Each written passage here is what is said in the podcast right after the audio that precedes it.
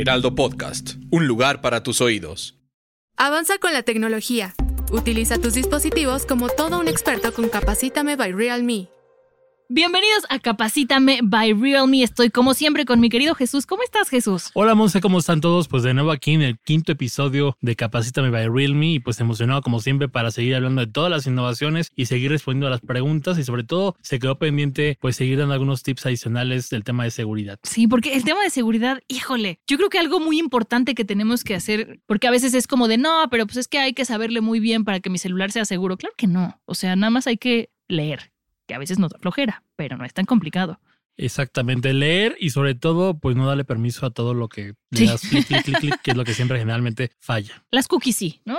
Bueno, no siempre, no siempre algunas. Pero bueno, vamos a retomar ese tema y después vamos a hablar de las ediciones especiales de Realme porque han hecho unas bellezas. Pero vámonos con lo primero y es al compartir un documento o una página nos encontramos con el famoso URL. ¿Nos podrías explicar qué es el URL? Mira, la URL es básicamente la dirección de internet que te tiene un sitio. Básicamente es como el dominio del sitio donde vas y metes para ver cualquier tipo de información. Este tipo de dominios o este tipo de URLs generalmente se comparten mucho ya a través de redes sociales a través de hoax en internet. Los hoax son como todas las noticias falsas, ¿no? Que luego la gente le da clic para supuestamente leer lo que está pasando y resulta que están contaminadas o te llevan a un sitio malicioso. También hay URLs con imagen que, digamos, utilizan una imagen para encriptar alguna URL y también te inyectan pues un código malicioso. Entonces, básicamente el tema de las URLs es todas las direcciones que ustedes pueden consultar en internet para ver algún sitio en específico. Ok, y entonces sí pueden representar un peligro dependiendo a dónde nos dirija una URL, no la URL. Exactamente, como comentábamos la vez pasada hablábamos del tema del phishing, que es esta suplantación de identidad donde utilizan una página creada de manera falsa. Y pues justamente muchas de las estafas que ocurren en internet o en redes sociales tienen que ver por estas URLs malignas que permiten pues acceder a la información eh, confidencial, ya que al tú ingresar a ese sitio que no es real, como comentamos la vez pasada, pues te lleva a que des tu información eh, privada o datos personales, etcétera, contraseñas. Y por eso es importante primero identificar la tipo de URL que vas a abrir. Obviamente las URLs acortadas son las que nos generan problema, porque la URL acortada justamente te lleva al sitio malicioso. No todas, pero hay forma de protegernos. ¿Cuál es la diferencia entre una URL normal y la acortada? La URL acortada es la que generalmente utiliza como un Bitly o un shorten.ly, como que son direcciones muy pequeñas que las pueden identificar de esta manera, que contienen el sitio real al que te quiere dirigir. Digamos que es como si le pusieras una cubierta o una carcasa a un sitio para que se cubra y, te, y no te ocupe tanto espacio. Esto generalmente lo utilizaban mucho en Twitter, que fue el primero que empezó a tener los acortadores, por el tema de que no podías tener tantos caracteres y la manera de poder pegar un link o hacer tu posteo más largo era utilizando un acortador. Ahí fue donde surgen, pero a partir de que surgen, pues también la gente le dio un uso negativo, ¿no? Para variar, siempre tenemos gente bien creativa. ¿Cómo podemos protegernos de un URL abreviado? Porque no dice la página, entonces no sabes si darle clic o no. Eh, a veces puedes protegerte, por ejemplo, si utilizas un dispositivo móvil a través del antivirus. Hay, hay páginas que, bueno, antivirus que detectan las páginas maliciosas, pero si no tienes un antivirus en tu teléfono porque si no quiero pagar o lo que sea, también puedes utilizar un lector de acortador de URLs. Hay algunas páginas que, por ejemplo, ID Shorten, que te permite ver, por ejemplo, lo que oculta el sitio antes de que lo abras, de manera que nada más pegas el sitio en esta página y te muestra el contenido que tienes. Así tú ya puedes detectar si es un sitio real, un sitio falso, y eso también te puede eh, notificar si está el sitio marcado como baneado o peligroso. Esa es la manera que lo puedes básicamente de manera rápida identificar.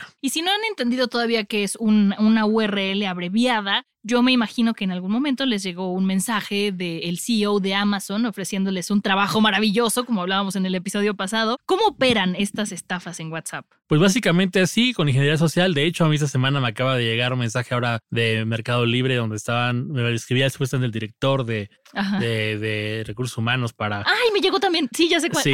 y también traía un link y todo eso. Básicamente esa es la manera como opera, ¿no? Me da mucha risa porque justo hablamos la semana pasada de las estafas y a partir de ese momento me han llegado un montón de mensajes raros de personas random que me escriben como haciéndose pasar como mis amigos, pero obviamente pues ya me sé el truco, entonces obviamente actúe de otra manera, ¿no? Oye, ¿cuáles son las, las, estafas más comunes que hay en WhatsApp? Porque esta no es la única. Pues estafas de WhatsApp hay muchas. La primera es una hacerse pasar por alguien conocido, como les platicaba la vez pasada. Eh, básicamente lo que hacen es infectar tu teléfono para que todos los contactos puedan tener acceso a tus, todos contactos y de esta manera empezar a contactar a tus amigos como si fueran alguien o te pueden decir, oye, ¿sabes qué? Eh, Monse, soy Jesús, acabo de cambiar mi mi número, pero me equivoqué y sabes que te acaba de llegar un código en WhatsApp que di de alta sin querer, me lo puedes pasar. Entonces tú pensando que es alguien conocido, dices, ay, sí, me llegó un código y te lo paso y realmente no es el código de, de la persona, sino más bien es tu propio código que le está dando acceso a la cuenta.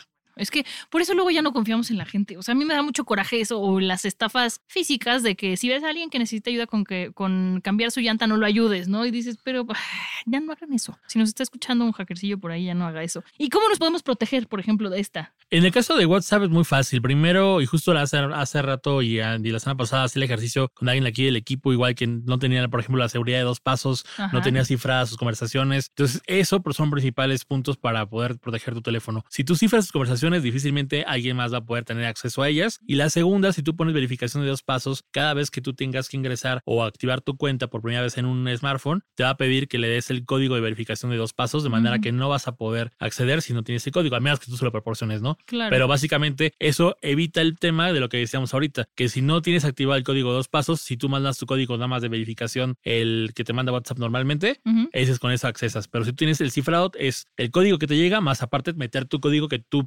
propiamente metiste para recordarlo, por tu PIN, por así decirlo. Sí, hay una aplicación que yo uso para que genera justo códigos para cuando te lo piden, o sea, como un autentificador que yo les recomiendo mucho. ese tipo de aplicaciones son buenas. Eh, ¿Y qué son las alertas de emergencia? Las alertas de emergencia son como todos estos assets que te permiten tener dentro del teléfono. Es decir, dentro del teléfono tú puedes activar en Google alertas de emergencia, por ejemplo, hablando ya no tanto a lo mejor de robo o de ciberdelincuencia, hablando a lo mejor de que te quieren robar en la calle, te quieren secuestrar y necesitas tener una alerta de pánico. Las alertas de emergencia de tu teléfono te ayudan a poder activar alertas SOS a través de mandar un mensaje de ayuda o de auxilio o incluso en caso de una catástrofe, llámese sismo, puedes mandar un mensaje de alerta con tu ubicación de manera que la persona pueda saber dónde te encuentras a través del GPS. O sea, actualmente ya los teléfonos incluyen la alerta de SOS en caso de un siniestro, como te decía, secuestro o lo que sea, o alerta SOS en caso de un sismo, poder notificar a tus familiares si tuviste algún problema y tienes a la mano tu móvil, para por algún momento que has atrapado o lo que sea, puedes salvar la vida. tu ubicación, o incluso si tienes un accidente, también puedes activarlo como una SOS de emergencias para llamar al 911 y también poder recibir ayuda. Entonces, básicamente, los servicios de emergencia en el teléfono te ayudan a tener este tipo de seguridad o configuración para que puedas tener, pues, acceso a, servicios de asistencia como tal. Y para estas, por ejemplo, para que la gente sepa, el servicio de SOS no necesariamente, o más bien no necesitas tener señal porque se hace de manera satelital. Exactamente. Entonces eso es importante, que no digan, ay, no, no tengo señal, no me va a servir. No, sí sirve. Incluso mucha gente utiliza estos tags de las marcas que, venden como estos geolocalizadores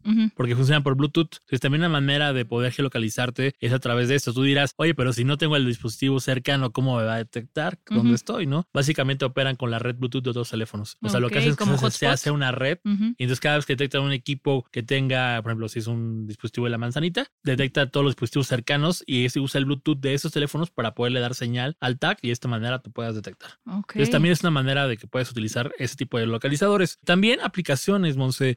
Hay aplicaciones muy buenas, sobre todo con el tema de la seguridad de las mujeres, pensando en ellas principalmente. existe, por ejemplo, una que se llama Life 360. Life 360 es una excelente aplicación que te permite crear grupos de familia, es decir, lo instalas en tu teléfono, le das permisos de, localización, tú creas grupos de familia para que sepan cuando Monse llegó a casa, cuando llegó a trabajar para el Heraldo, o yo que voy a llegar a la oficina, puedan saber cómo estos puntos y en caso también de que tengas una emergencia, puedas también activar un control y puedan tener, incluso escuchar la conversación de lo que está pasando, el audio, lo que esté sucediendo, para también poder tener como mayor eh, información de lo que está sucediendo en el momento real. Esta es una aplicación que tienes tú que eh, descargar desde la tienda de aplicaciones de tu celular, pero dentro del celular, ¿cómo podemos activar las alertas de emergencia? ¿Dónde están? O simplemente llamando. Te vas a la parte de configuraciones y hay una opción que viene como de parte de seguridad y ahí te aparecen las, las opciones de seguridad de alertas de emergencia. Te puedes activar SOS, puedes activar los sismos, e incluso puedes activar la geolocalización del teléfono. Incluso si te llegan a robar el teléfono, ahí mismo puedes activar la opción de, de, borrado remoto para borrar tu información o saber dónde está tu, tu, teléfono. E incluso si, te lo, si lo llegas a perder, también puedes mandar una alerta al teléfono para saber dónde, si suena o si está cercano, puedas alertar también que el teléfono, si alguien te lo, te lo quita ahorita y se esconde, puedas saber dónde está. si alguien te lo quita y se esconde o si lo dejaste en el refrigerador porque eres distraída como yo también. Sí, sí, sí. Básicamente lo configuras dentro de las opciones del de, sistema. Ahí aparece la opción de seguridad y ahí te aparecen todas las opciones de servicio de emergencia. Si aparece como servicio de emergencia y puedes configurarlo y es muy fácil. Perfecto. Oye, ¿te ha pasado alguna vez que, eh, que prestas tu celular y sientes que hay información tuya que podría correr riesgo? No digo que se metan a ver tus conversaciones de WhatsApp, pero que de repente, no sé, a mí me ha pasado que compro algo y me dicen, a ver, me lo permite para ver su RFC en vez de dictarlo, ¿no? Y estás ahí al pendiente y no va, bueno, confiamos en que no va a pasar nada, pero ¿te ha pasado alguna vez algo catastrófico así? Sí, muchas veces me ha tocado ah, gente que, que, incluso en las, en las oficinas, te ha pasado que a veces dejas el teléfono y alguien quiere ah, meterte algo, instalarte algo y te das cuenta. Digo, hay aplicaciones que te permiten, antes cuando la tecnología no estaba tan avanzado, tenías que usar aplicaciones para que tomaran fotografía y quién tomaba tu teléfono. No manches. Entonces aparece aquí la foto de la persona que está agarrando tu teléfono. Entonces me llegó a pasar varias veces. Pero ahora ya es mucho más fácil. Ahora, si en dado caso dejas tu teléfono, obviamente lo pones con contraseña y ya no pueden entrar. Pero si en dado caso alguien te lo pide y dices, oye, ¿sabes qué? Te lo dejo tantito y ya está desbloqueado y voy al baño, lo que tú puedes hacer es crear una cuenta de usuario y a través de la cuenta de usuario puedes tener acceso a una cuenta remota. O incluso en el caso de nuestros equipos Realme hay una opción que se llama clonar y lo que hace es generar como un espejo, pero tú puedes también elegir qué aplicaciones dejas y qué no, aunque sea como una misma sesión. Entonces tú puedes dejar nada más que quieren que vea y es como una sesión de espejo. Oye, eso está maravilloso porque a mí me pasó el otro día que de hecho tuve que ponerle contraseña a algunas aplicaciones de mi celular, que mi hijo agarró mi celular, lo agarró y quería que la vaca Lola. Entonces le puse la vaca Lola en YouTube, dije cinco minutos la vaca Lola, así yo puedo ir al baño. Y cuando regresé ya me había borrado aplicaciones y ya había mandado dedazos a WhatsApp porque pues como lo agarra y le toca todo, entonces me serviría mucho tener una, una clon, un clon espejo que fuera de YouTube y nada más. Incluso hasta para los hijos, hablando ahorita que dices de tu hijo, eh, también existe una opción de control parental que es más o menos similar. Tú puedes tener acceso a lo que tus hijos están viendo a través de la configuración del teléfono. Tú, tú creas una cuenta utilizando el Google Parent, ¿no?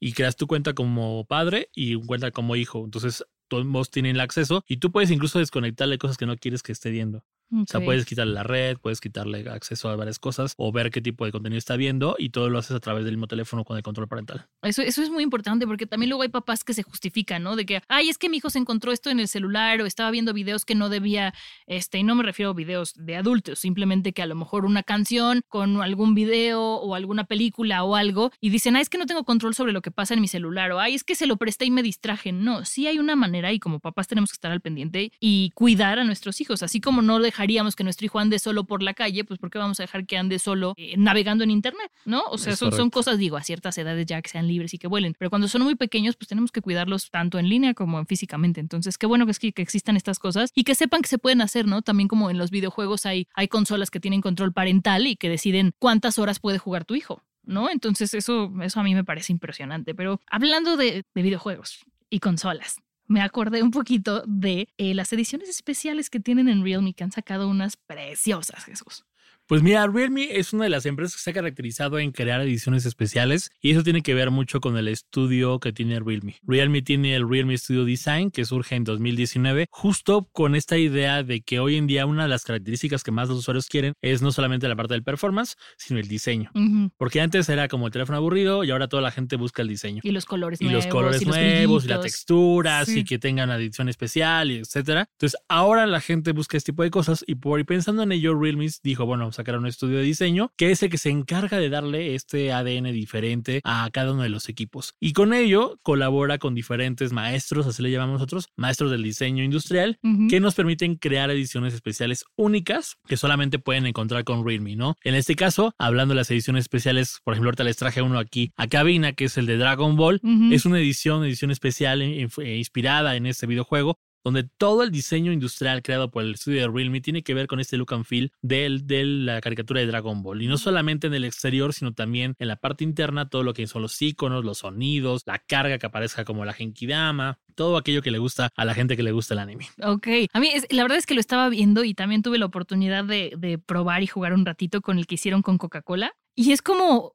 a lo mejor digo una burrada, pero los que sean amantes de Disney me van a entender. Es como ir a Disneyland y meterte justo al área de Pixar de Toy Story, ¿sabes? O sea, no es solamente de, ay, qué bonito se ve, estás viviéndolo completamente. Y a mí eso me parece muy padre porque te da una experiencia como usuario muy diferente a comprarle nada más una funda que se vea atrás con el personaje que yo quiera o con la característica que yo quiera. Es una experiencia inmersiva. Me río, pero es en serio. Sí, y dentro de esos grandes diseñadores hemos trabajado con José Levy, por ejemplo, de Hermes, que también se encargó de darle el diseño a los audífonos. Hemos hecho conversaciones con Auto Fukasawa, que aquí él se encargó de hacer el diseño de dos equipos, que fue el GT Master Edition, que era esta edición como business con el diseño, digamos, de una maleta de viaje, no bastante premium el material. Incluso hasta la carcasa era diferente porque no era la típica carcasa que venía incluida transparente, sino era una carcasa que parecía como, como, una, como si fuera una maleta de color gris, una textura diferente. El GT2 Pro, que justo está pensado en inspirado en el papel, en donde la gente podía dibujar, en donde la gente, además es un, es un empaque eh, ecoamigable en la parte del diseño, que también el, la parte del case y la construcción del equipo es, tiene materiales eh, ecoamigables con el ambiente, pero fue diseño por un diseñador industrial. Y así hemos hecho diferentes colaboraciones. De hecho, próximamente estaremos eh, presentando algo nuevo para la gente que estoy seguro que les va a gustar mucho en tema de diseño, ¿no? Y que ya les estaré contando aquí en el podcast la exclusiva. Pero sí, básicamente el Realme Studio Design nace bajo esa idea de crear productos innovadores en tendencia que tengan que ver con toda esta gama de diseño, colores, texturas que a la gente le puede gustar en un teléfono, ¿no?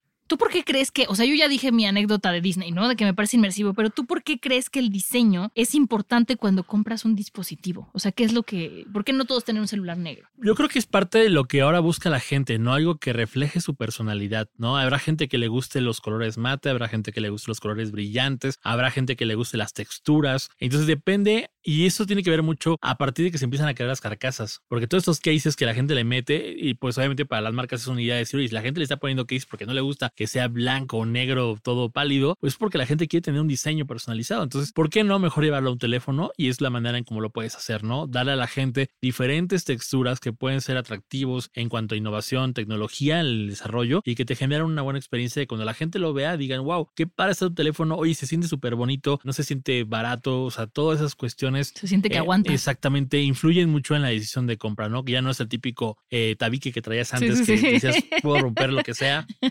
Y no se muere. Y no se muere. Y ahora es más bien como esta parte de que dime qué celular traes o qué diseño tienes y te diré quién eres, básicamente bajo esa premisa, ¿no? ¿Tú crees que antes el hecho de que los celulares fueran únicamente negros, ¿no? Y luego ya eran como blanquito con negro y luego por ahí una marca sacó con naranjita, tenía que ver con el desarrollo, eh, o sea, con las capacidades que tenía la industria en ese momento o con una falta de conocimiento de que la gente iba a aspirar a identificarse con su equipo? Yo creo que más bien es un tema de que la gente eh, no era tan adicta a dar al color, a tener como teléfonos que reflejaran su personalidad. Era muy nuevo también. Era algo muy básico. Lo único que buscabas era algo para comunicarte. Lo que te importaba era poder llamar a tus seres queridos y no importaba tanto. Y es como cuando no tenías acceso, por ejemplo, al Sony, al, al, Walkman, ¿no? Que tenía la música o no tenías acceso a lo mejor al internet o las redes sociales que te conformabas nada más con llamar o mandar mensajes a tus amigos. Entonces creo que con base como fue evolucionando la industria, la necesidad del usuario y que ahora con toda la parte de los cases y ahora con esta parte del diseño, la gente busca también que se vea bonito. Entonces ahí es donde cambia la industria, evoluciona y ahora te busca un teléfono que tenga mejores características en diseño. No, pues me parece, o sea, muy cool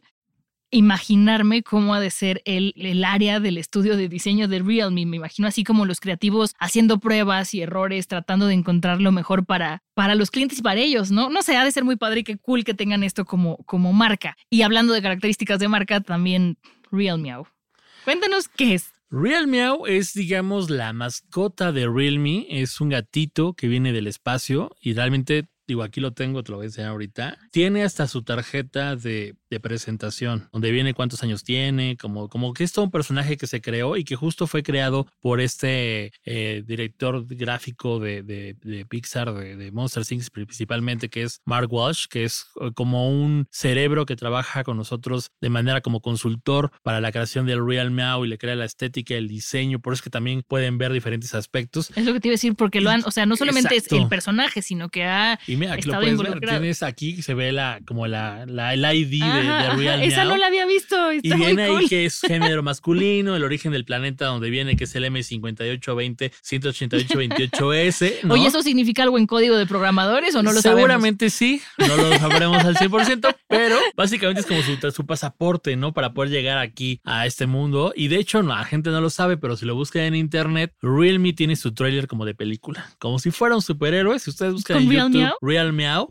van a ver un trailer de Real Meow de cómo llega al espacio, como si fuera un superhéroe, combate lanza rayos, etcétera. Es todo un personaje, pero toda la construcción del personaje tiene que ver con que sus ojos, que es esta, bueno, si alguien no ha visto Meow, búsquenlo, eh, tiene como un lente, como si fuera alargado. Ese lente lanza rayos de tendencia y tecnología. Entonces, ah. cada parte, las botas tienen que ver con la gravedad, este, todo, todo tiene que ver con, lo, justificado. con lo que representa Realme en tema de innovación, en tema de diseño, en tema de tecnología. Y básicamente fue este personaje fue creado por, por este Mark Walsh, fue que se inspiró en este diseño para hacerlo diferente. Pero si la verdad vale la pena que busquen el video, se van a divertir. Es un video trailer cortito, pero si tú lo ves, dices, wow. O sea, ya deberían hacerle sus Ninguna mascota de otras marcas tiene un, un video trailer de, como de película donde pueden ver a Realme en acción. Oye, y más allá de que está increíble la idea de tener un superhéroe de la marca, ¿qué le aporta a la marca eh, Realme? Entiendo que cada una de sus partes está justificada, pero ¿por qué hacerlo?